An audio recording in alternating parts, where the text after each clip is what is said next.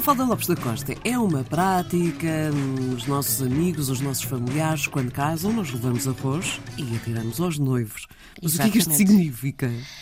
Ora, diz-se que casamento sem arroz não é casamento. E quem não atirar arroz aos noivos estará a condená-los a uma união sem filhos.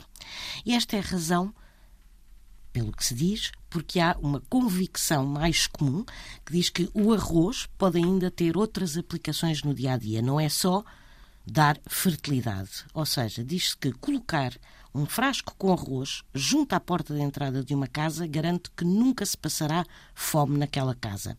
Fazer pequenos sacos de arroz e colocá-los debaixo do travesseiro é remédio santo contra as enxaquecas.